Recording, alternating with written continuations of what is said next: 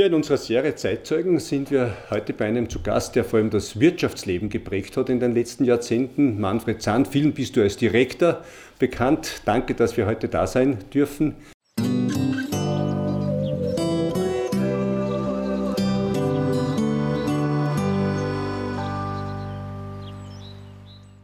Ich möchte natürlich auch bei dir ganz bei deinen Wurzeln anfangen. Du bist in Bad Aussee geboren und aufgewachsen.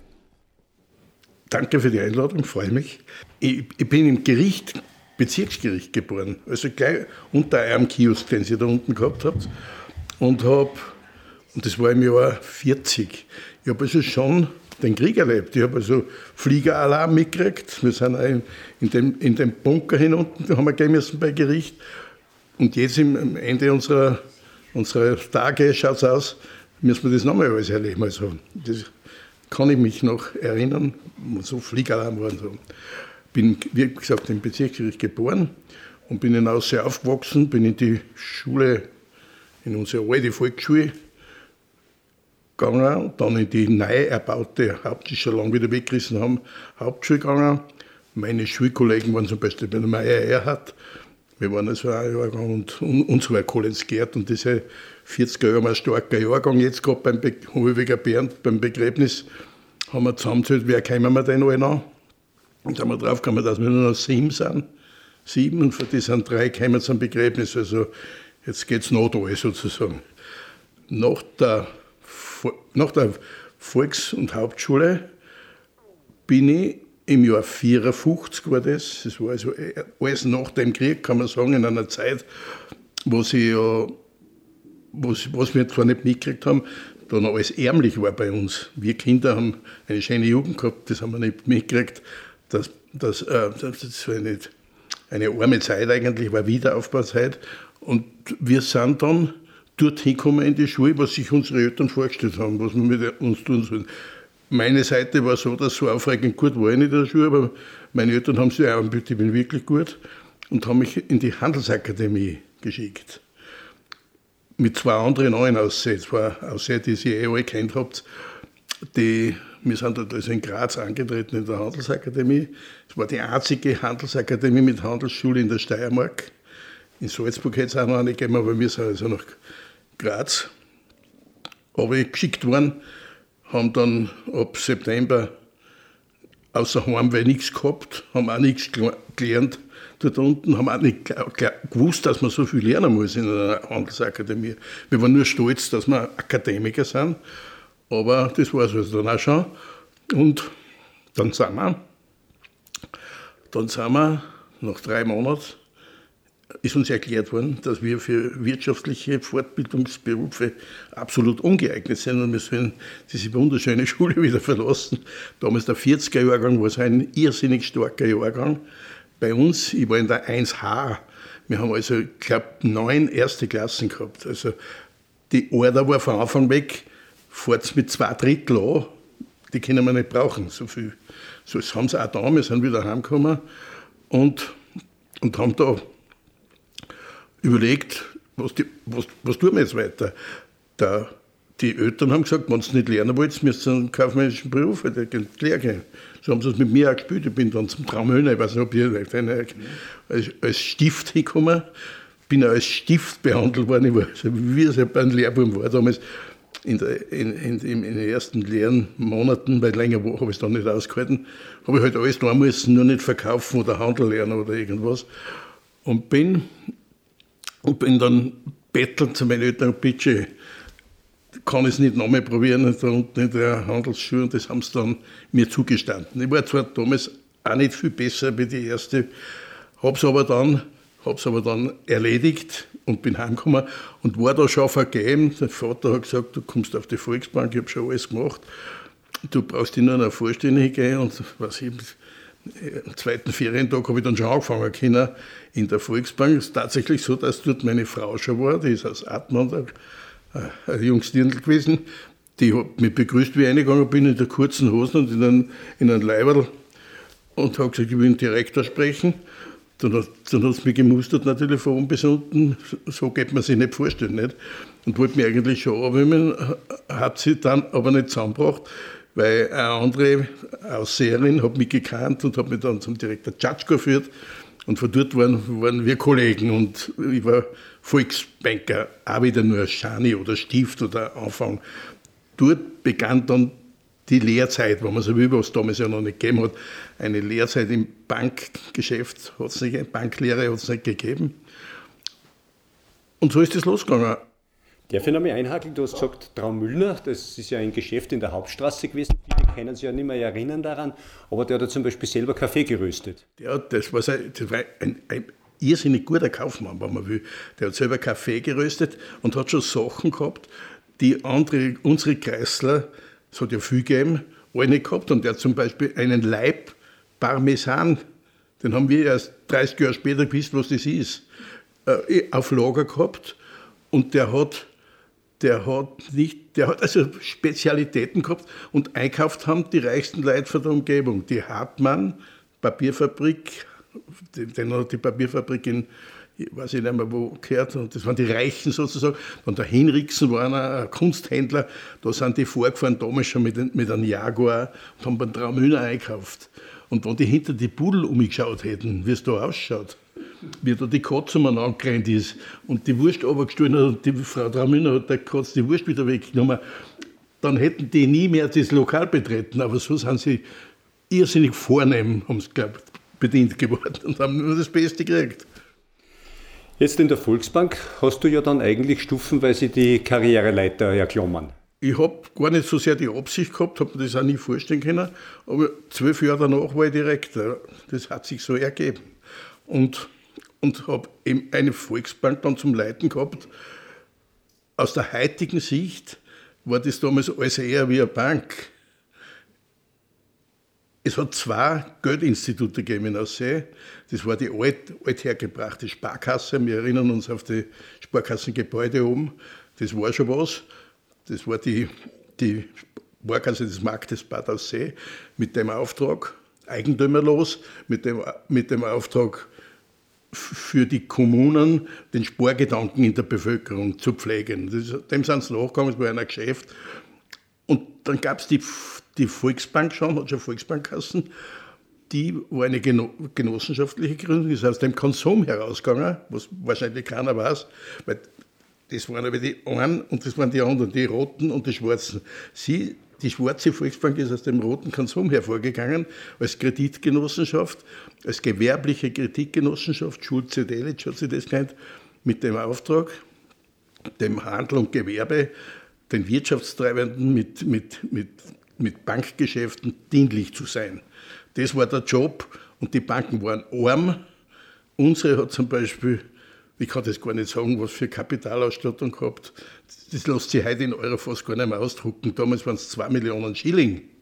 Also, und diese, mit dieser Kapitalausstattung hat unsere Bank, wie gesagt, die war die kleinere, die Sparkasse war die größere, mit dieser Kapitalausstattung hat sich diese Bank erdreistet, diese Volksbank, wie man sagt, oder die Genossenschaft, 200 Millionen Spareinlagen hereinzunehmen. Das heißt, sie hat Schulden gehabt für die Gläubiger für die Sparer von 100 Millionen und selber Kapital gehabt von 2 Millionen. Da hat man dann gesehen, was da für, das hat kein Mensch natürlich gewusst, wie dramatisch das ist. Viel später hat man dann die Haftungsgemeinschaften gegründet, wo also dann ein Sparer nichts verlieren hat können. Es ist heute noch nicht sehr viel anders. Heute hat halt ungefähr 10 bis 15 Prozent der Bilanzsumme ist Eigenkapital da. Die Banken sind in Wirklichkeit alle nicht so reich, wie es alle glauben.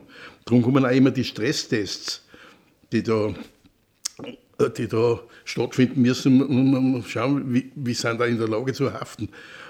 Und so eine Bank habe ich da vorgefunden und habe da mit meinem Ehrgeiz dann begonnen. Erstens, wie überhole ich die Sparkasse, das war mein Pflichtauftrag. Und zweitens, wie mache ich das? Weil wir haben, was haben wir da, die Banken? Wir haben Geld eingenommen, Sparer, und Geld ausgeglichen an die Gewerbetreibenden. Und dann haben wir noch den Zahlungsverkehr abwickeln müssen. Und aus den Margen, die da drinnen sind, hast du Kapital aufbauen können. Das war null in Aussee. Wir waren ja, da hat sich ja nichts angespielt. Und es war also dann klar, entweder die, es ist eine Frage wie geht es der Wirtschaft? Geht es der Wirtschaft gut, dann geht es der Bank gut. Und kann, kann Hoffnungen übernehmen, kann, kann fördern, wenn man will und so weiter. Aber das hat halt alles nicht stattgefunden, sondern haben wir selber dazu schauen müssen. Und das ist dann eigentlich gelungen und, und hat einen riesen Umschwung in der, wie man sich zum Teil wahrscheinlich noch erinnern kann, in, in unserem Wirtschaftsraum da gebraucht. Du hast zuerst gesagt, die einen und die anderen. Jetzt, die einen haben lange Zeit im Bürgermeister gestellt, die anderen war es dann sozusagen, ihr habt ihr dann das, das wirtschaftliche Fortkommen im Ausseerland eigentlich bestimmt oder tonangebend gewesen? Als Bank würde ich das so behaupten. Wir waren aber nicht polit, wir waren politisch nicht unterwegs. Wir, wir haben nur unsere, unsere, wir zum Beispiel haben unsere, unsere Weltanschauung gehabt. Und die natürlich auch, die sind natürlich durch die, durch die Funktionäre, die die Gemeinde bestimmt hat und der Bürgermeister, die die, die Organe bestellt haben in der Sparkasse, war natürlich so gewickelt. Und wir haben mit Gewerbe zu tun gehabt, mit Wirtschaftsleit, dort waren unsere Funktionäre drinnen und darum waren wir so gewickelt. Und deshalb das so, so, war das so eine, so eine Auseinandersetzung, war, nicht spannend. Wir haben uns ja nicht erschlagen gegenseitig. Aber wir haben dann gesagt, was tun wir da? Und haben ein, eben eine Gesellschaft gegründet. Es war dann nicht mehr die Bank, sondern die hat Seerland, Wohnbau und was ich Gesellschaft, war eine Bauträgergesellschaft.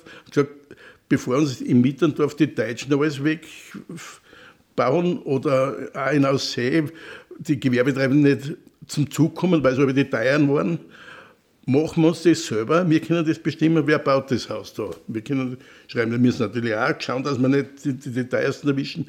Aber genau das haben wir betrieben und haben dadurch das Gewerbe irrsinnig gefördert. Die ganzen Häuser wie Wittleiten, also, wenn man sich erinnert, wie es dort ausgeschaut hat. Das war ja der Obermeier hinten, eine angeschmierte Werkstatt, war mitten in Aussee und vorne ist das Salinenhaus gestanden, die Wittleiten.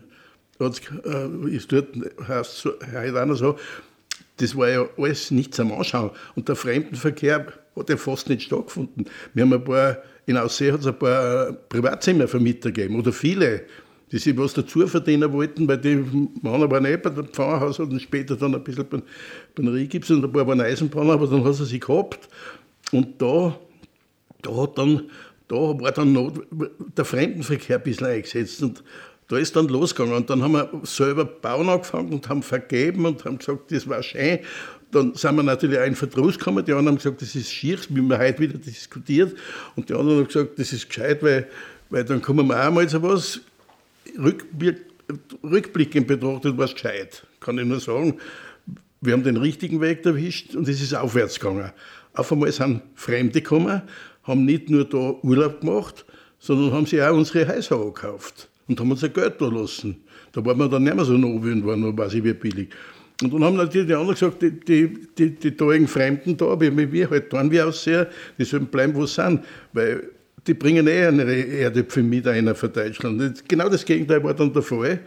Die haben dann unsere Erdäpfel nach Deutschland mit heimgenommen, weil unsere Sachen alle besser taugt haben. Das ist halt so gewesen. Da war nur mit Augenmaß natürlich, das zu, so, so zu expandieren, dass das nicht überhand nimmt, was uns in Aussee gelungen ist. Es ist ja nicht so sehr viel aus meiner Sicht und es ist auch genug. Und, und so hat sich da die Wirtschaft wirklich der Fand. der, der erste Aufschwung, wo, wo es in Richtung Fremdenverkehr schon gegangen ist, war ja ein bisschen früher. Das war eigentlich jener Zeitpunkt, wo es um die Privatschule, zuerst haben wir gerade darüber geredet, um die Privatschule, um Hötelschule gegangen ist, wo, wo außer als Schulstadt und dadurch Ankurbelung des Fremdenverkehrs ans Hin gehabt hätte. Und das hat es auch gehabt.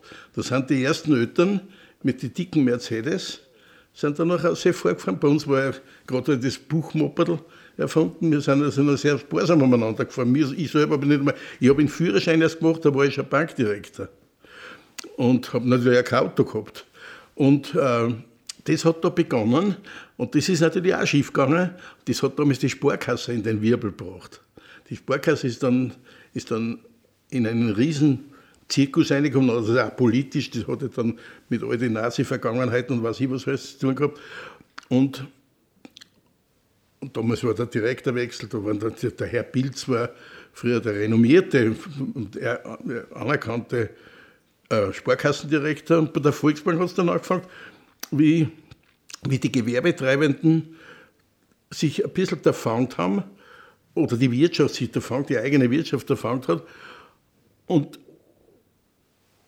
und die Nachfrage, zum Beispiel nach Kredite, schon höher geworden ist, weil die entwickelter wurden, oder die verschiedenen Handelsbetriebe, Stichwort Gro hat es damals geheißen, war dann war dann eine Riesenbombe, die platzt ist, weil mit der Eigenkapitalbasis solche Ausleihungen, die wir zu tätigen hatten, weil wir Kunden haben wollten und Geld verdienen wollten, äh, war, hat das die Bank nicht ausgehalten. Das war, war so.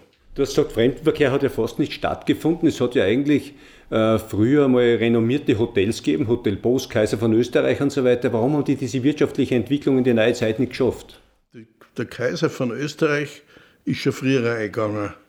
Der Kaiser von Österreich ist, das hat, das hat ein Großhändler aus Linz, Gemüsegroßhändler aus Linz, gekauft und hat dort nur noch das, die Gastronomie betrieben.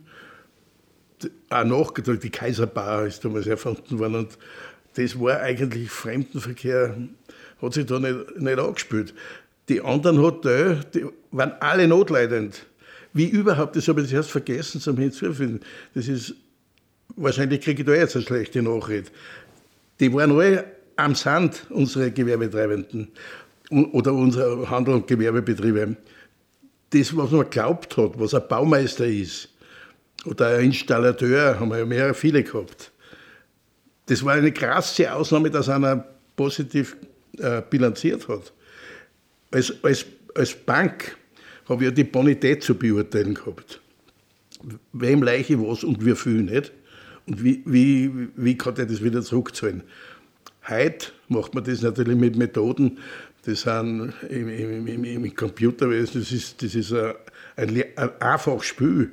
Früher war gefragt das Bauchgefühl vom Direktor. Kann ich denn, das war so. Und jeder, der das bestreitet und sagt, ich habe das anders besser gemacht, stimmt nicht. Da ist, die Kundschaft ist gekommen, ich brauche 10.000 Schilling, weil ich kaufe mir jetzt, äh, weiß ich was, für mein Bauunternehmen ähm, oder mehr, ein Bagger oder was. Und dann hast du gesagt, ja, ja, und kann ich deine Bilanz haben? Da haben von, von, nein, von zehn gesagt, was ist das? Bilanzen erfunden oder dass man die braucht, wenn man es zur Bank geht. Und der Zehnte hat gesagt, meine Bilanz gebe ich da sowieso nicht, weil die geht dir nichts an. Es war zu entscheiden, das ist es. Und so ist der, der Aufbau passiert in ganz Österreich. Bei der Raiffeisenkasse, das war die einzige Konkurrenz, die wir da miteinander vermittelt gehabt haben, der Raiffeisenkasse war sowieso nur ein Fräulein dort, das Fräulein Rudorfer hat die geheißen, die ist in der Kasse gesessen. Und der Obmann war äh, Mittendorfer Bauer, Großbauer. Und wenn ein Mittendorfer anderer Bauer, die, die, die Reifeisen, die Reifeisen haben, haben die Bauern bedient, zu bedienen gehabt. Ländliche Genossenschaften haben die Kassen. Der ist ja nicht zur Bank gegangen, sondern ist zum, zum Obmann gegangen und gesagt, Servus Louis, ich brauche 40.000 Schilling, weil jetzt habe ich, hat er gesagt, ja was tust du gleich mit 40.000 Schilling, hat der Obmann gesagt der noch im Kopf von Stall gekommen ist. Der, der, der Kaufmann brauche ich dringend so und so. Dann hat er gesagt, ja, geh um mit der Luisel, das war die Kasseleiterin, dann gesagt, die gibt es. Punkt. Erledigt. Hat sich natürlich auch völlig anders entwickelt. Das waren dann die 70er Jahre, bitte, sogar, so lange ist das nicht aus.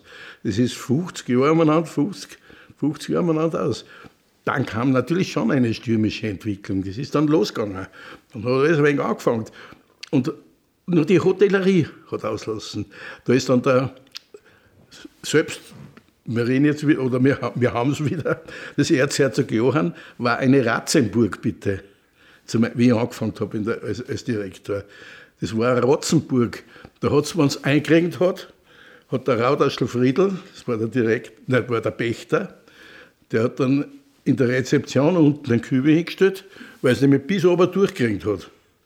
Das war die Reparatur, die er zusammengebracht hat. Die Erneuerung. Gewart bis das nächste Mal wieder. Die waren die Hotellerie, der, der, der, der edle Tourismus eigentlich hat nicht mehr funktioniert. Seehotel und alles, das ist ja alles, alles irgendwo niedergegangen. Gut, in Post hat dann irgendwann ein Apartments baut, ist auch schief gegangen. Das war, war auch keine so eine tolle Geschichte. Wir haben irgendwann einmal gesagt, Ende, wir, wir sind die erste, inzwischen sind wir die erste Bank geworden, wir haben die überholt. Wir müssen, wir, haben unser, unser, unser Haus, unser Hotel steht am besten Platz von Aussee. Wir sind die beste Bank für Aussee. Es ist ein Schand, was wir da vor, vorbieten, her, her, herbringen. Da muss was geschehen. Und da haben wir wieder mit dem Bauchgefühl, nicht, da haben wir nicht zuerst alles nachgerechnet, wie viel Kind, da brauchen wir da Geld. Da, da haben wir gesagt, wir bauen eine neue Bank. Und da, inzwischen haben wir die Gesellschaft schon gehabt, die hat schon Geld verdient. Die Bank, bis sie das nicht leisten können, da hätten wir es heute noch nicht. Und wie man ja weiß, wie die Banken auch niedergegangen sind. Die Volksbank ist ja sanierungsfrei geworden später. Die Volksbank war, war, ist, a, ist a, muss die Öffentlichkeit zahlen. Ist ein sanierungsfall geworden. Durch dann die Funktionen, durch die Fusionen haben sie es dann wieder herwiedergebracht, halbwegs. So dass wir natürlich gesagt das können wir uns nicht leisten. Und haben, da habe ich damals schon das erste Mal, diesmal ist es jetzt das zweite Mal, die Volks, die, die, das Erzherzog angebaut.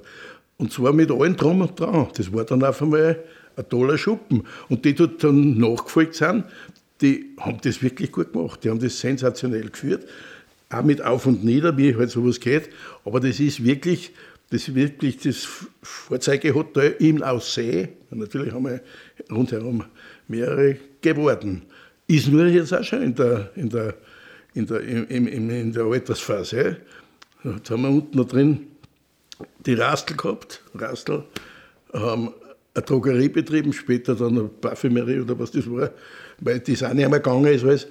Und da, wie dann, wie es wieder schon uns gehört hat, unter uns verstehe ich jetzt schon die Stiftung, die Reihe, nicht mehr die Volksbank.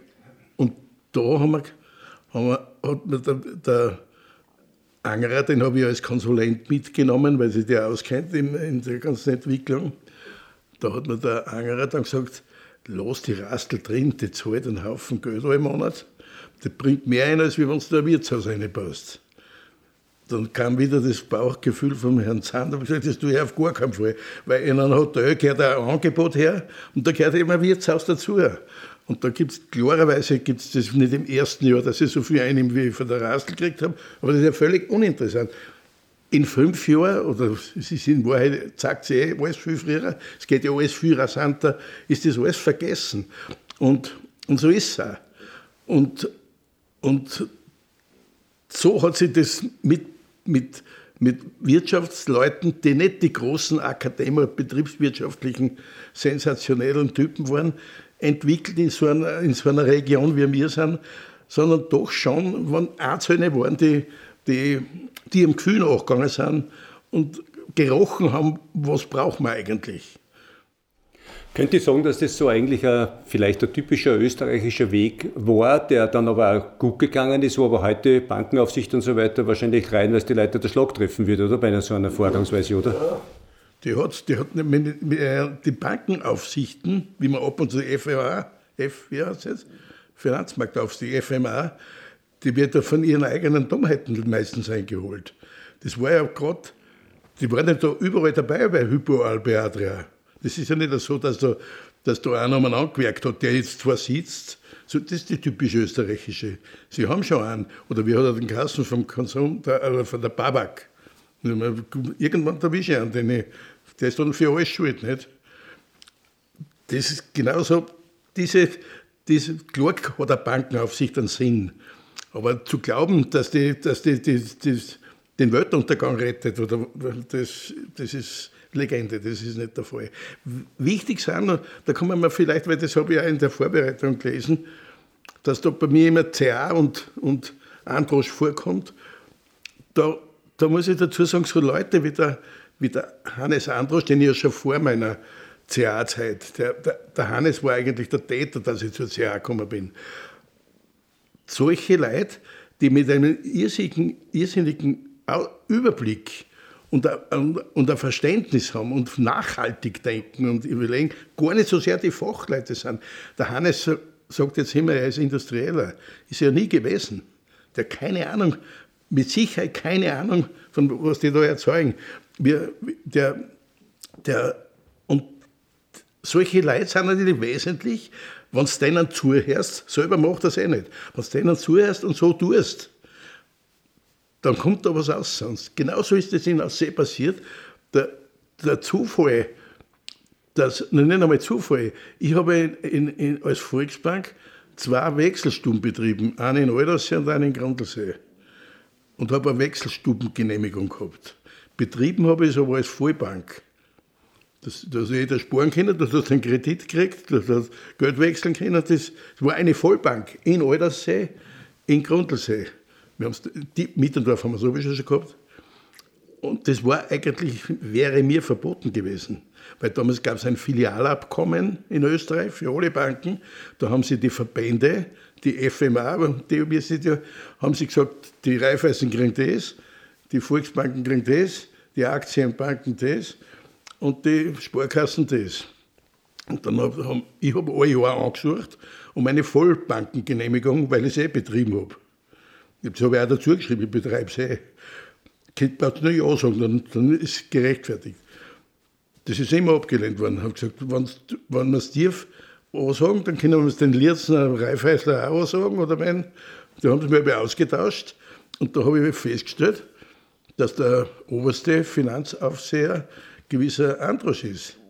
Und der habe ich da umeinander rennt in Aussee, den, den wie vorstellig, weil der soll mir helfen gegen meinen Verband. Ich war ja da, bin zum Hannes gerannt und habe gesagt, ich betreibe da zur Aufsicht, ich betreibe da Vollbanken mit Wechselstubengenehmigung. Helfen Sie mir, Herr Androsch, dass ich da eine Genehmigung kriege, ich sehe überhaupt nicht ein, dass ich das nicht genehmigt kriege, was ich eh tue. Ich mache, nicht, ich mache da nichts falsch. Er hat gesagt, aus dem Hirtel ziehe ich nichts, hat er gesagt, aber schauen wir mal nicht. Es war dann nicht mehr notwendig, weil das Filialabkommen unter den Verbänden aufgekommen worden ist, liberalisiert. Und jeder hat eine Filiale machen können, wo er wollen hat.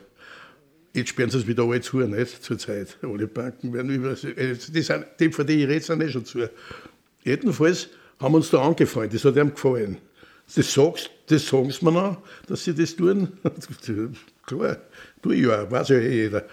Und da haben wir uns angefreundet und haben natürlich über den Tennis, Tennishalle, ich habe da gefunden, eine Tennishalle gehört her, die Tennishalle, dann gehört Erzherzog Johann reformiert und neu gemacht und so weiter. Und da hast du mit ihm reden können. Der, hat, der, der Hannes hat nicht so sehr die Enge gehabt von einer Wirtschaftlichkeit. Das fällt einmal, das, das lässt er dann andere über. Er, er ist einmal in der Lage, die, die zu tun haben, so zu, zu begeistern, dass die da einfach mitmarschieren.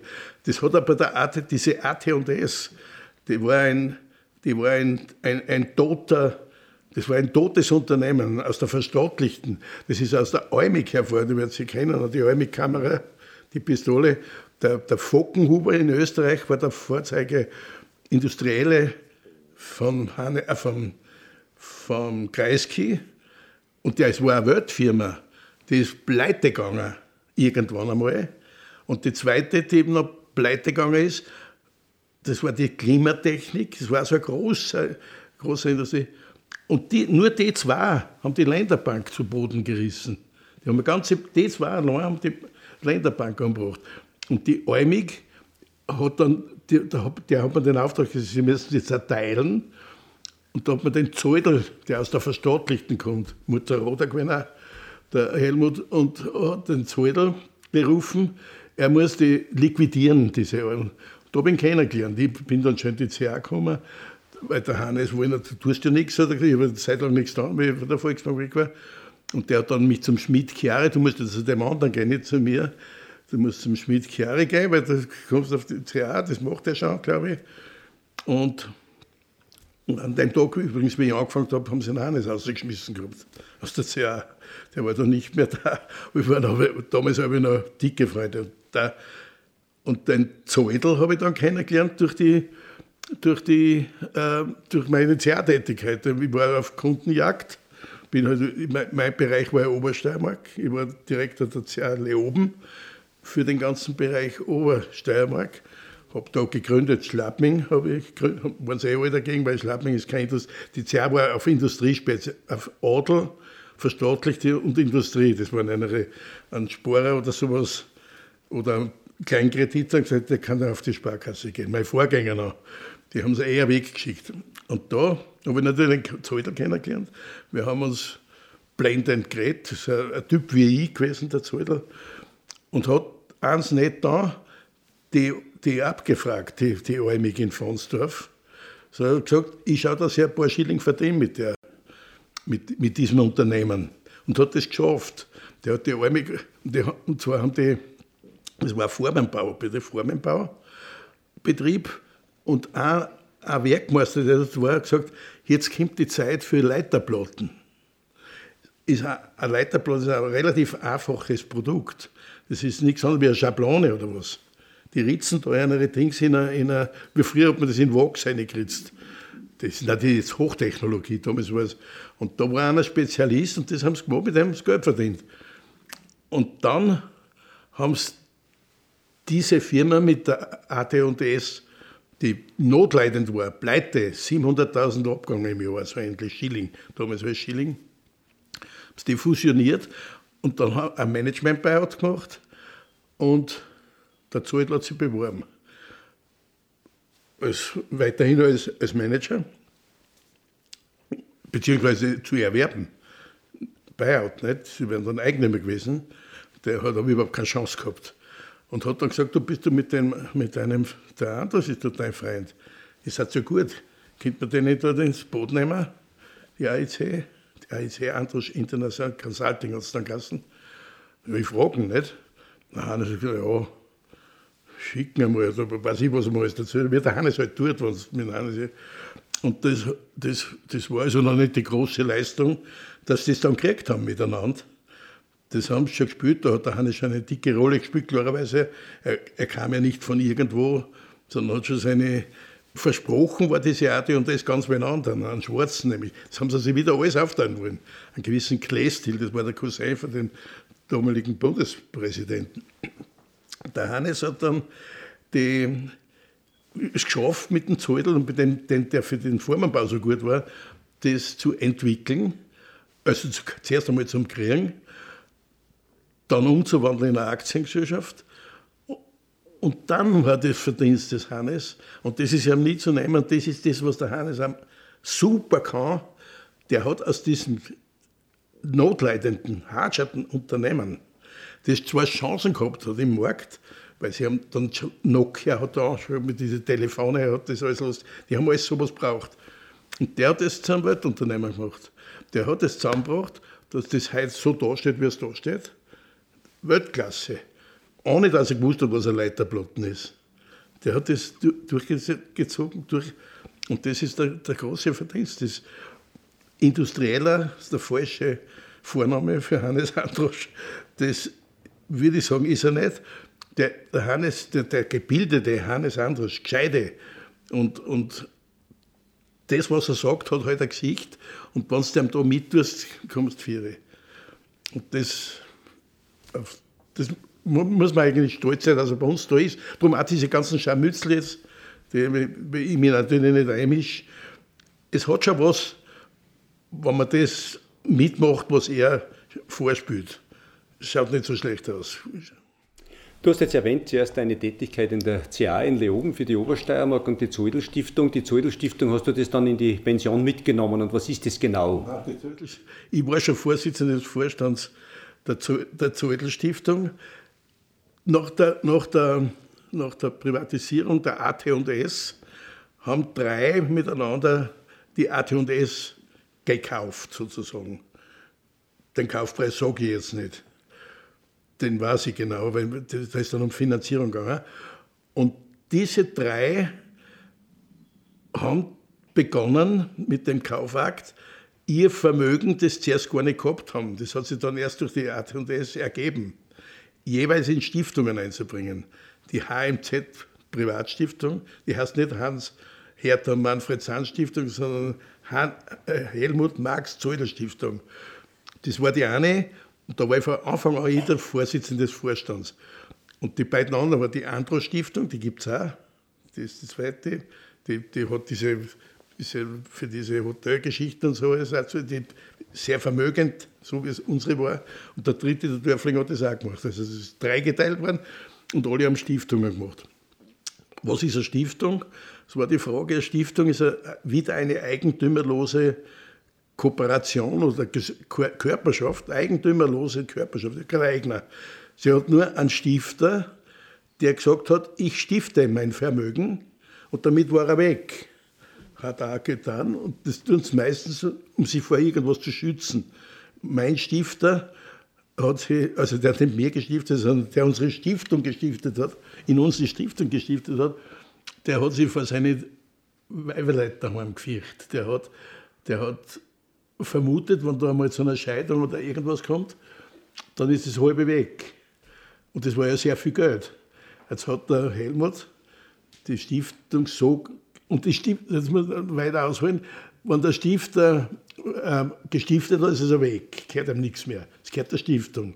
Die Stiftung hat zwei Organe. Die Organe der Stiftung sind der Vorstand und der Stiftungsprüfer. Der Prüfer ist so wie ein Bilanzprüfer, Steuerberater, aber der ist verpflichtet zu achten, dass das gestiftete Vermögen so verwendet wird, wie es der Stifter gesagt hat, wie es eingeschrieben hat in die Stiftungsurkunde.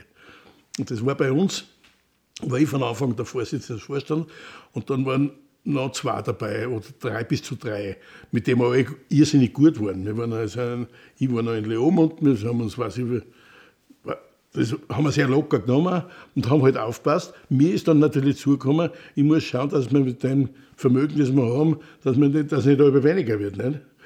Und, und dann kam es, und die haben die Stiftung so gegründet, dass sie nicht auflösbar ist. Eine Stiftung wie unsere gegründet, die kannst du nicht auflösen. Die lebt, bis sie entweder in Konkurs geht oder was, anhaust und sie lebt sonst bis am Ende ihrer Tage, wo sie, das, unsere war auf 100 Jahre, oder ist auf 100 Jahre, jetzt sind es noch 80 sowas, weiß nicht, ob ich so lange noch mit tue, jetzt irgendwann muss ich da noch zwischendurch das Handtuch werfen, aber die, die muss so lange, lebt sie. Und ist auch nicht veränderbar. Du kannst nicht sagen, heute, der hat nicht sagen können, Begünstigte und jetzt kommen wieder Neiche und irgendwer das ist wie vererbt. Und da haben wir, da haben wir zwei Begünstigte in unserer Stiftung. Das sind, der eine ist die Witwe, die dritte Frau war das. Das war aber zu schützen vor den vorderen Frauen. Jetzt ist sie geschützt vor der letzten. Die kriegt halt jetzt einen bestimmten Teil als Ausschüttung und der Tochter aus zweiter Ehe. Ja. Und das ist nicht veränderbar. Das kann keiner verändern. So läuft es. Das ist eine Handvoll Geld. Es kommen dann denen andere nach, man so eins haben, kommen dann nach. Das kann sich schon verzweigen, aber die kriegen immer nur solche Anteile, wie sie einen Lebensstandard, den sie ohne Stiftung ja, betreiben müssen oder erwerben müssen. Der Zweck, der Zweck der Stiftung ist, der Zweck, das ist eine wesentliche Sache, der steht drin, unauslösbar, betoniert auf ewige also auf die 100 Jahre. Der Zweck ist Versorgung der Begünstigten, die schon genannt sind. Kommt nicht ein neuer, also da haben wir einen Freund, den nehmen wir da jetzt einer. Die Versorgung der Begünstigten. Und in unserer Stiftung steht drin, das ist jetzt wesentlich, warum tun wir das jetzt alles noch da hinaus sehen. Das war ja oder aufgelistet. Der zweite Stiftungszweck ist Investitionen zu tätigen, um das Stiftungsvermögen zu vermehren. Steht wörtlich so drinnen. Und das muss der Stiftungsprüfer schauen. Der muss natürlich auch schauen, dass wir nicht das Geld stellen oder ich weiß nicht, was wir für, unsere. Weil über all dem steht das Gericht. Das Handels, wie heißt das? das Firmenbuch. Der Firmenbuchrichter sagt alles, wie viel das ich zahlt kriege und wie viel die anderen zwei zahlt kriegen und was was wir falsch machen, da haben sie uns. Und das muss der Prüfer prüfen, das ist ein Organ der Gesellschaft. Und da steht bei uns drinnen, investieren. Und das habe ich mir natürlich als erstes aufgeschrieben. Das mit den begünstigten Damen, die nur hinterm her sind, war mir relativ wurscht. Was ich nicht sagen darf, weil so steht es drinnen. Aber, der, aber wesentlich ist, dass wir investieren sollen, nicht halt dürfen oder können. Oder, und genau das das, das habe ich aufgefangen. Die Stiftung war für, die war für gegründet für, die, der Sitz war irgendwo im Murdal, in Spielberg oder wo. Und wir haben ja damals schon äh, ein Hotel gehabt. Für den Stifter war, und, und für den Stifter war wesentlich, und auch für uns, dass wir alles das da haben, was er wollen hat. Was gar nicht statthaft ist. Der Stifter ist ja weg. Die Stiftung muss das tun, was in der Urkunde drinsteht. Und wir haben, er hat sich gewünscht, zu seinem Lebensende bis zu seiner, eine Jagd zu haben oder zwei Jagden. Dann haben wir natürlich die teuersten Jagden der Welt gekauft, die es gegeben hat. Wir Stiftungsvorstände, er hätte uns das nicht anschaffen können. Im, Im, Gegenteil, wir hätten es eventuell auch gar nicht tun dürfen. Weiß ich nicht so genau, ob das, ob das Stiftungs. Jedenfalls haben wir zwei Prachtjagden gekauft und haben ein Schloss gekauft. Das war das Schloss Gabelhofen und haben so ein Hotel betrieben. Ich war dann überall Geschäftsführer dieser, dieser Gesellschaften und, und, und das, das gesamte Vermögen, das wir da gehabt haben, ist immer weniger geworden. Weil eine Jagd kostet. Jetzt haben wir eine Jagd gekauft, riesige. Der Zettel hat sämtliche Politiker von, ganz, von der ganzen Welt, eigentlich von der EU, das, der EU-Präsident und was ich wer, haben die, die teuren Hirschen geschossen. Und, und, wir haben, und im Gabelhofen Verluste bis ich aufgeschrien habe. Dann wurde es dort zum Streiten, geht nicht gut aus. Dann haben wir wieder gestritten, dann ist das wieder erledigt worden.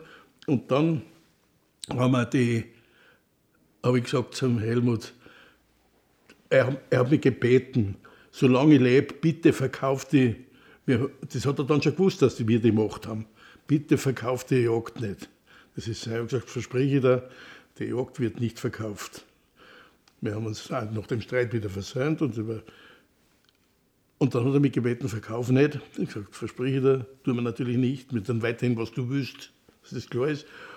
Und zwei Wochen später war er tot. Ende. Das war, vor, das war im Jahr 2013. Und dann habe ich gesagt, so, und jetzt das gesamte Vermögen, das wir haben, Schloss Gabelhofen, das Seehotel drinnen, das ähm, das Posterholungsheim, die, die Forstbesitz, alles verkauft, haben wir umgewandelt, alle Gesellschaften fusioniert und haben einen, einen Asset-Deal gemacht, haben also die Gesellschaft, die zusammengefassten Gesellschaften verscheuert, Asset-Deal, kein, kein Block-Deal oder, oder ein, ein, nein, falsch, ein Share-Deal, ein Share-Deal gemacht. Wir haben die Anteile an diesen Gesellschaften verkauft und zwar an den Mateschitz. Da ist da eine Konstruktion gefunden worden, eh mit ihm schon zusammen, die also sehr, sehr günstig war für alle beteiligt, weil wenn wir zum Verkaufen fahren, hast du auf einmal Riesenerträge. Gell? Die mich angeschrieben und dann, und das ist gut gelaufen und habe das ganze Vermögen innerhalb von zwei Monaten dem Mateschitz verkauft. Und das war natürlich der Deal, zwar auf einmal irrsinnig, viel Geld da, und haben das ganze Vermögen verpasst. Das war eine relativ lockere Geschichte, hat mich damals gewundert. Und haben gesagt, so, jetzt, müssen wir was, jetzt haben wir einfach mal viel Geld.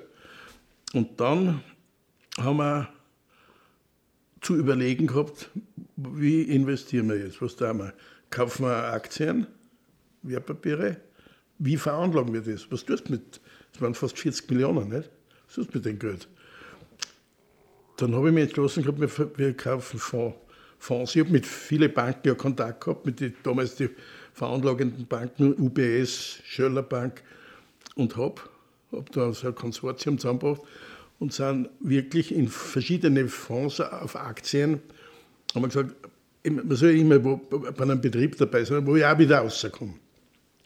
Und habe das auch da und habe gesagt, so, aber jetzt schauen wir, dass wir das wieder weiterkriegen, weil du bist bei, bei was im, im Kapitalmarkt, da bist unter Umständen am nächsten Tag 30 Prozent ärmer. Und hast dann schon viel Geld verbraucht für die Begünstigten oder Häuser baut für die Begünstigten, was wir auch alles da haben. Und stehst du auf einmal Acker da. Also wir müssen jetzt dieses ganze veranlagte Volumen schauen, dass wir es wieder loskriegen. Und zwar in Realitäten.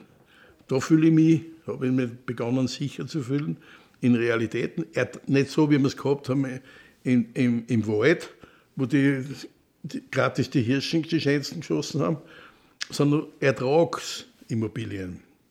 Und da haben wir dann eben lombardiert, haben den Blog gehabt und haben immer Lombard-Kredite aufgenommen, verpfändet das Vermögen, Lombard-Kredite aufgenommen, die, waren, die waren, sind auch jetzt noch irrsinnig billig. Die haben damals 0,9 gekostet, die Ausleihung. Und die hat ja da steigenden Kurs Gewinn gebracht, teilweise auch äh, Dividendenerträge. Und so gesehen haben wir sukzessive investiert und begonnen durch Lombard-Kredite. und wie sie dann das Schneid gehalten hat, habe ich die Lombard gegengerechnet gegen die, das, gegen die veranlagten Gelder und habe dadurch in, in ich, ich, bin, ich kann mich noch erinnern, eingestiegen, da war der DAX um die 11.000 sowas. Und wie ich ausgestiegen bin, war er 13.000. Also diese Marsch habe ich, haben wir verdient. So hat sich das Vermögen er, erweitert gehabt.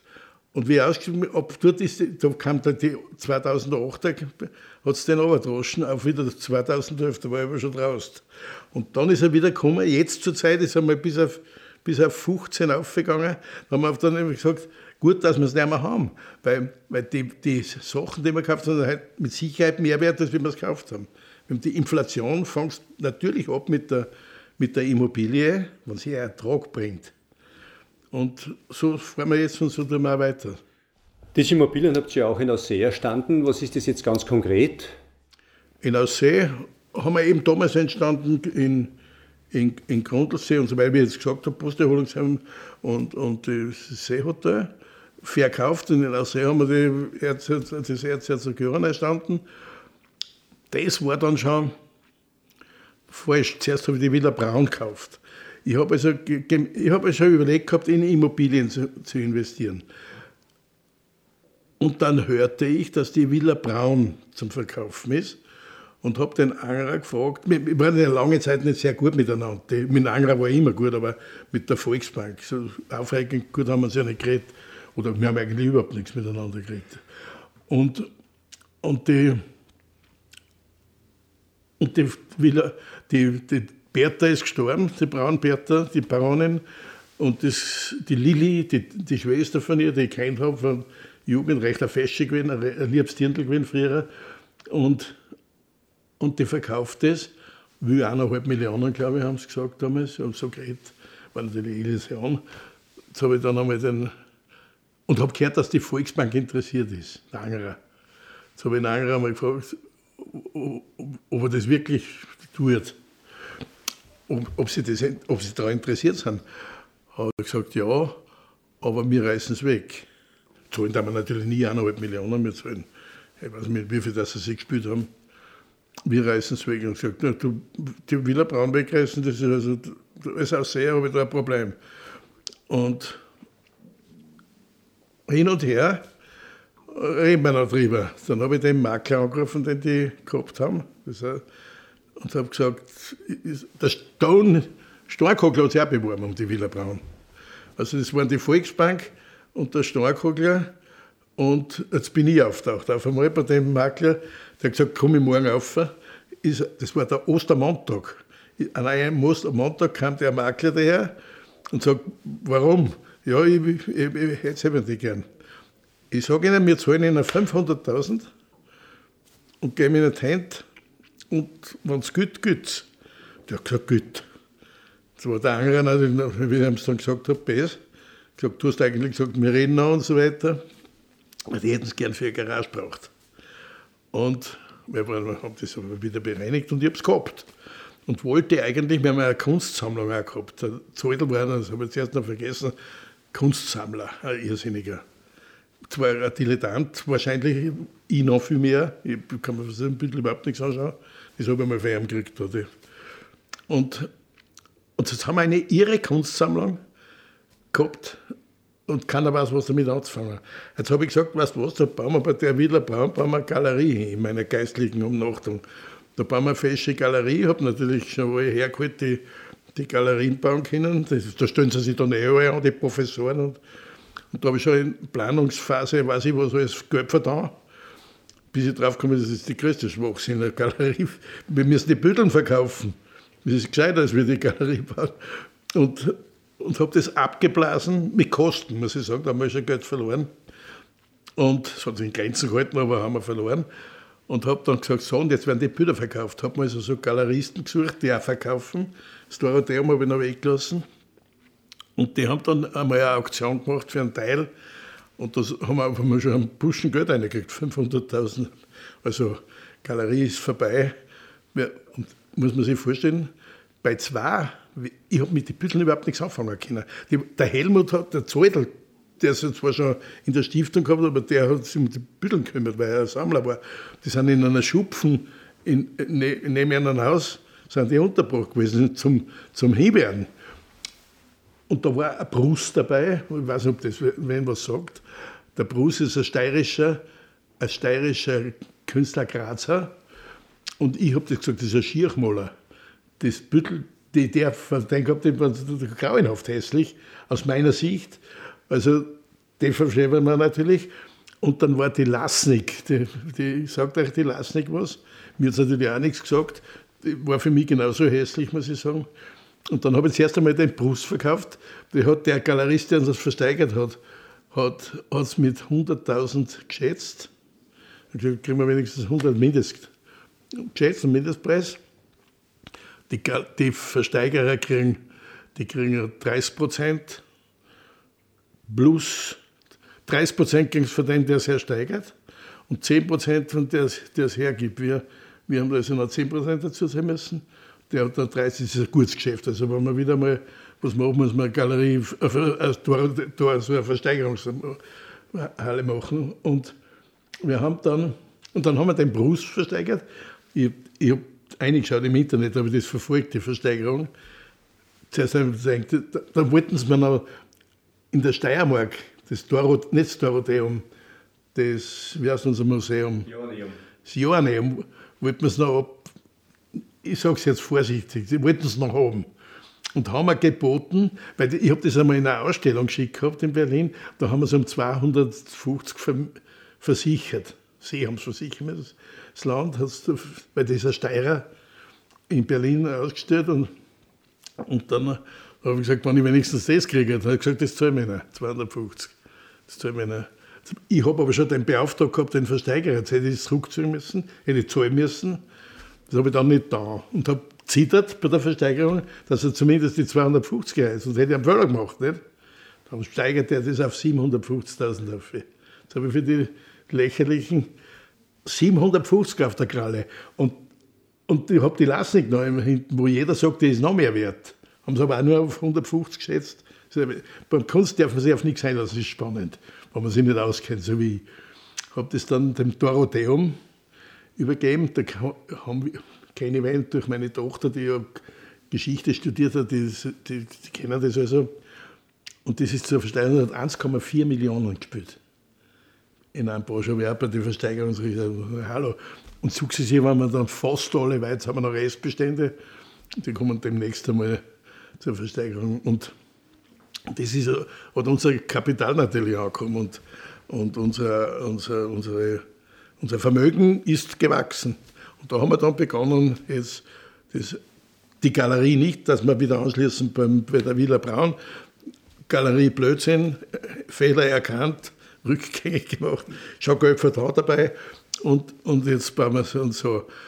Und irgendwann einmal haben wir gedacht, die mit, dem, mit der Volksbank Salzburg als Erzherzog Johann, das ist ja doch keine lustige Geschichte. Die sollen, ich habe mit der Volksbank Probleme gekriegt, weil ich noch Volksbankdirektor war mit dem Verband, weil die habe gesagt, eine Bank braucht kein Hotel. So was tun sie das? Das ist gefährlich. Das war eigentlich unser Streit. Das Hotel war unser. Und jetzt wird er da, und ich habe gewusst, mit der mit der Volksbank Salzburg, das geht in eine Richtung wie alle Banken, brauchen wir gar nicht eine besser ausrichten. Die Banken brauchen nicht so wie wir seinerzeit den besten Platz vom, sondern ich brauche einen Platz am Parkplatz. Am Parkplatz hinten oben auf der Schodergruben war eine schöne Bank, weit, nur äh, leicht gut unterwegs. Und das, das, das ist halt so. Und die, haben, die bauen ja Arbeit, du brauchst ja keinen Schalter mehr, du brauchst, das brauchst du ja in Wahrheit alles nicht mehr. Das ist Krampf, mit Krampf aufrechterhalten, das macht halt der Automat. Selbst die Kreditbeurteilung, wo ich zuerst erzählt habe, dass wir mit dem Bauch gemacht haben, das macht der Computer. Der, der, der Risky, bei der Bank rennen jetzt zwei Leute umeinander. Einer ist der, der Kundenbetreuer, der verkauft dir den Kredit.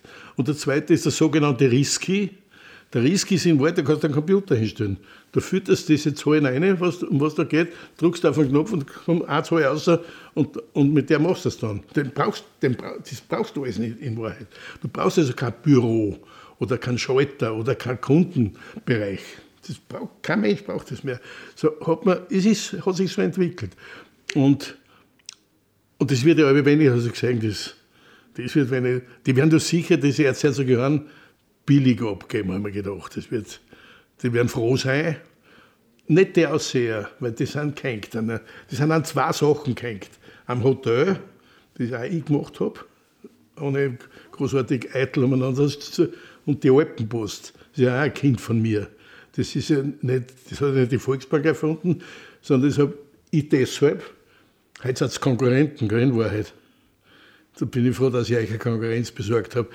Ich habe die Alpenpost deshalb gründen müssen, weil ich wollte mal als Bank in Lierzen inserieren. Dann haben mir die gesagt, sie nehmen nur Lierzner. Aus Seher nehmen sie keinen, die Linzer Bezirksnachrichten. Ah, so läuft das, habe ich gedacht. Aha, siehst du. Und habe begonnen nachzudenken und bin auf die alte Alpenpost gekommen. Die hat mir der Beringer Stefan, der Alte, hat mir die gebracht, da weiß ich wie viel Backen habe ich umeinander und gesagt, das machen wir selber als Kundenzeitung sozusagen, habe ich angefangen. Und dann halt Fortsetzung ist unendlich, brauchen wir nicht weiter. Das, das haben sie auch haben wollen. Auf das waren stolz, die Volksbank. Und du hast aber gesagt, das marschiert ja, wie es der Alpenbus geht, weiß ich nicht. Aber das marschiert hinten hinaus und das mit dem Hotel kann ich mir ausrechnen, wie das ausgeht. Und habe gesagt, sag einmal, zu Nanger, kannst du nicht fragen, deine Salzburger Fritzen, ob ob sie uns das nicht verkauft hatten. Und die sind natürlich gleich runtergefahren wahrscheinlich. Und haben das, ich hab, ich hätte, da hätte ich handeln auch noch können. Hätte ich sicher, hätte ich so einen, einen, einen, wie ein Teppichhandler noch agieren können, habe ich aber nicht da. Das war mir steppert. Habe ich gesagt, ich, ich sage, was uns das wert ist. Wir kaufen, das ist ja auch eine Gesellschaft gewesen, auch ein Share-Deal, ich kaufe euch die Anteile an. Und und alles, was dazugehört. Und zu dem ist dann geworden, da ist, da ist jetzt ja die halbe die Volksbank dabei, also vom zweiten und dritten Stock. Und ja, und hinter sind da noch Gründe, da habe ich noch was vor damit jetzt, sodass da deshalb die Villa Braun, das die, auf die Frage, was in Aussee man noch vorhat. Das erste war dann der Rastelausbau als ein Wirtshaus. Das fällt in Aussee fehlen Wirtshäuser. Seit, seit ich mich erinnern kann, fällt das. Und, und zum Hotel gehört eins dazu. Ich kann nicht oben mit dem Haubenlokal, wo nur, wo, erstens, wo man normaler Ausseher gar nicht aufgeht. Geht denn schon gerne den ersten Stock? Da geht es einem besonderen Anlass einmal essen, Feintafeln. Sondern da gehört ein Wirtshaus her, wo ganztägig warme Küche. Und das ist natürlich von Anfang weg nicht die große Beutegeschichte. Ist, soll es auch nicht sein. Hat unseren Besitz abgerundet, ist gut geworden, ist, hat das Image verbessert oder ein gescheites Image geschaffen. Und jetzt bauen wir weiter. Und jetzt zurzeit schon im Bau ist ja die, ist ja die Villa Braun im Ausbau. Das werden neun Suiten und ein Weinkeller. Das ist mein besonderes Anliegen. Ein schöner Weinkeller als Keller mit Kostplatz, da werden wir dann plätschern können. Und wir haben den, zuerst habe ich den Weghofer, das Haus gekauft, relativ preiswert, habe ich mir jedenfalls eingebildet. Und weil man es ja angeboten hat, da könnte und hat, äh, hat äh, da habe ich die Absicht gehabt, Dienst, äh, Wohnungen für Dienstnehmer einzugeben, was die Hotels alle brauchen. Du musst halt deinem, deinem deinem Bediensteten oder deinem Mitarbeiter musst in der Qualität genauso großartiges Quartier anbieten mit dem Gast selber. Du kannst nicht sagen, den legen wir in eine Hütte rein, Du kriegst keinen. Du kriegst das was Schwan. Aber das, und dann ist das Ding hergegangen, der Stonehill, der natürlich im Absterben war schon, mit seiner vollgeramten Bude. Und dann habe ich es in Stonehill auch nicht angegangen, sondern zu einem schönen Preis, ich habe ums Leben geredet, glaube ich, so sieht das auch, angekauft. Habe da die Häuser zusammenlegen lassen. Auf eins, ist jetzt ein Haus. Und wird jetzt, ist gerade im Bau ausgebaut, eben für, für Mitarbeiterzimmer und vier, vier Wohnungen äh, als Ferienwohnungen, aber nicht zum Verkaufen, sondern wenn eine Familie in Aussee leben will, nicht in ein Hotel gehen will, kann es über unser Hotel, weil es gehört halt immer, das schaut im Hotel, habe ich dazu fusioniert, dann kann sie dort eine Ferienwohnung haben. Wir vier solche größere, das ist relativ preiswert dann und auch ein Angebot.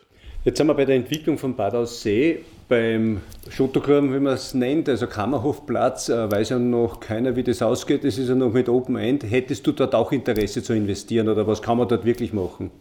Dort, dort darf man wahrscheinlich fast nichts machen. Nämlich nicht, weil die Bauordnung das sagt, sondern weil, weil die Ausseher Bürger gesagt haben, dort fängt man nicht dort auch noch irgendwelche Baumaßnahmen oder gar mit irgendwas für Hotel und Verkaufs- und ich weiß nicht was für Appartements. Investoren fragen ja nicht, was schön ist, sondern die fragen, wie viel, wie viel kriege ich aus dem, wie viel kriege ich aus der bebauten Fläche aus. Das kann man sich abschminken. Das, den gibt es nicht. Der Dom, der kriegt das nicht. Der kann sagen, ja, ich, ich habe so viel Geld, ich war zehn Jahre und dann ist das eh wieder alles anders und so weiter. Aber ich habe mir angemeldet, wie das Ganze sich so entwickelt hat, da oben als, als, als ewige, unangenehme Geschichte für alle, teure, aufwendige, blöde Geschichte für alle, habe ich gesagt, okay, zum Bürgermeister Franz, habe gesagt, wir haben Interesse, weil unser Garagenproblem immer noch ein echtes Garagenproblem eben noch ist. Parkplätze sind halt ein Problem. Ich könnte mir vorstellen, dass ich da unter eine Garagen, Tiefgarage machen, gar nicht so schwierig, weil das eh so ein Graben ist. Brauchst eigentlich nur eine Bahn und zuschütten, dann stört es nicht. Und da wäre ich dafür zu haben. Das interessiert mich, aber wir müssen es zuerst einmal kriegen. Da ging es dann um diese Rückabwicklung von den alten Geschichten. Mittlerweile, dann kam da natürlich ein, ein Lanz dazwischen, der nicht einzuordnen ist, wie das irgendwie ausgeht. Dann kam, ja, und dann sagt sie einfach, das dauert 100 Jahre. Da kann ich mit meinen Garagen nicht, muss ich was anderes tun. Haben, haben deshalb gesagt, dann bauen wir es halt unter die Villa Braun rein. Zuerst habe ich gesagt, dann reiß halt ich die Villa Braun jetzt weg. Da hat wieder alles aufgeschrien. Ich selber auch, wenn man Lord war. Dann haben wir gesagt, nein, dann bauen wir unter eine, und nicht unter der Villa, sondern daneben. Da haben wir schon einen Auftrag gegeben. Kinninger plant alles. Ihre teuer, ihre teuer. Aber wir können die Schodergraben nicht erwarten. Da habe ich gesagt, das nutzt nichts. Eine Garage ist an sich ein Geschäft. Aber so wie, so, so wie man es, weil zurzeit verlangen wir nichts für eine Garage, wenn, wenn einer eine fährt, äh, Gast. Und wenn's, normal du um 12 Euro pro Nacht Garagenentgelt verlangen. Wenn du das hochrechnest, bringst du 150 rein im Jahr. Da kannst du schon was investieren. Ist so. Also da geht das Bauchgefühl nicht mehr. Jetzt, jetzt kannst du das ausrechnen. Und, und das ist eine unendliche Geschichte. Vor, bevor Sie gekommen sind, hat mir gerade der Franz angerufen. Es gibt schon wieder eine neuere Entwicklung, werdet ihr vielleicht eh wissen. Der Konkurs ist aufgehoben, wisst ihr eh schon. Und, und damit gibt es also keinen Masseverwalter. Der, der, der Schmähverein, oder nicht Schmäh, die, die Strategie wäre gewesen, ein Konkurs, weil dann haben wir nicht mit einem Narischen zu tun, sondern einem Masseverwalter. Das ist, der wird schon nicht narrisch sein. Aber da geht es nicht. Erstens, dass der, dass der Lanz sofort alle Einsprüche der Welt wieder gelten, das auch klar. Das war eh klar. Aber das hätte eventuell nicht aufgegeben. Unsere Meinung war ja, wir hätten die abwarten sollen, die, die Rückabwicklung. Die ist nämlich schon erledigt nur noch nicht gesprochen. die ist schon erledigt. Dieses Schiedsgericht hat getagt, da gibt es keine, keine Instanz, da gibt es dann einen Entscheid. Und da muss das aber erst tun. Da muss das erst tun, rückabwickeln. Tun heißt Geld hinlegen.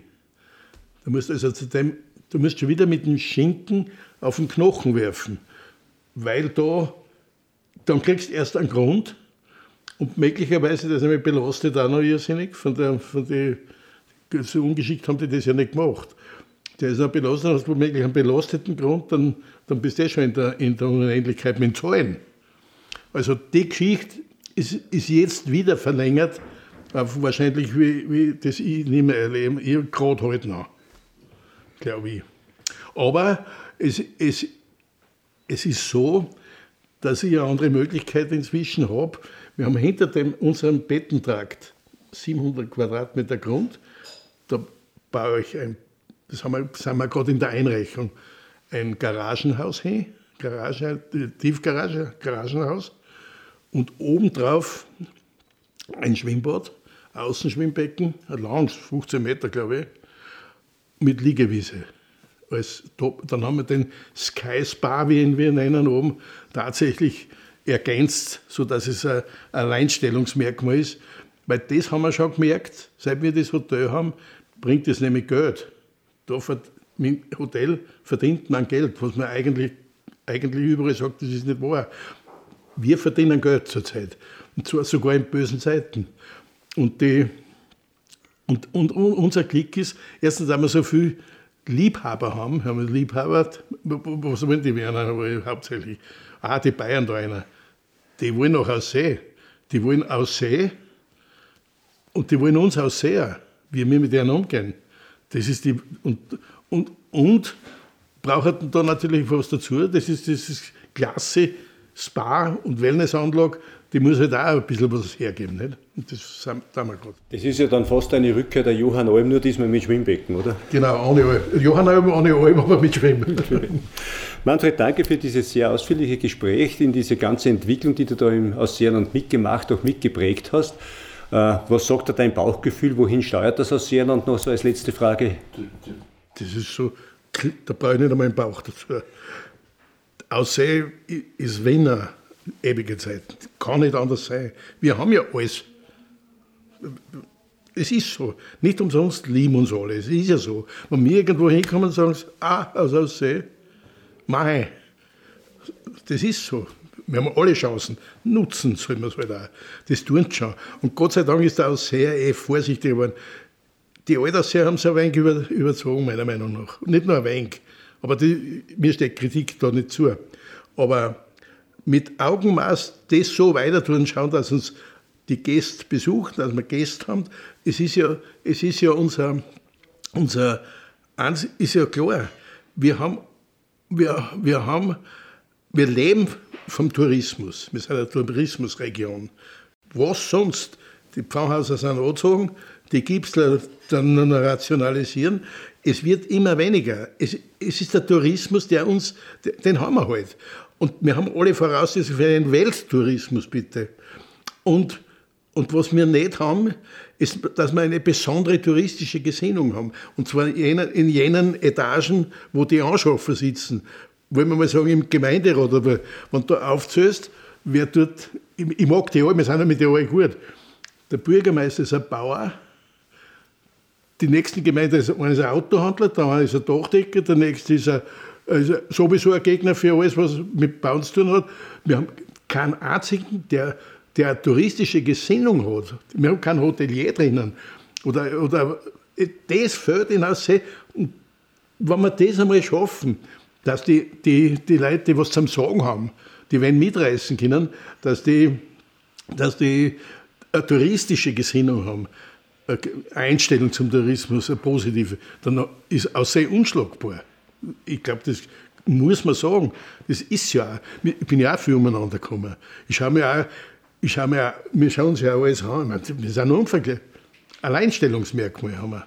Und wenn ich die paar Sachen, die wir dazu, die, wir können ruhig so, so bleiben, wie wir sind, sagen wir auch sehr, wir wissen schon, was, wir sind eher ein wenig.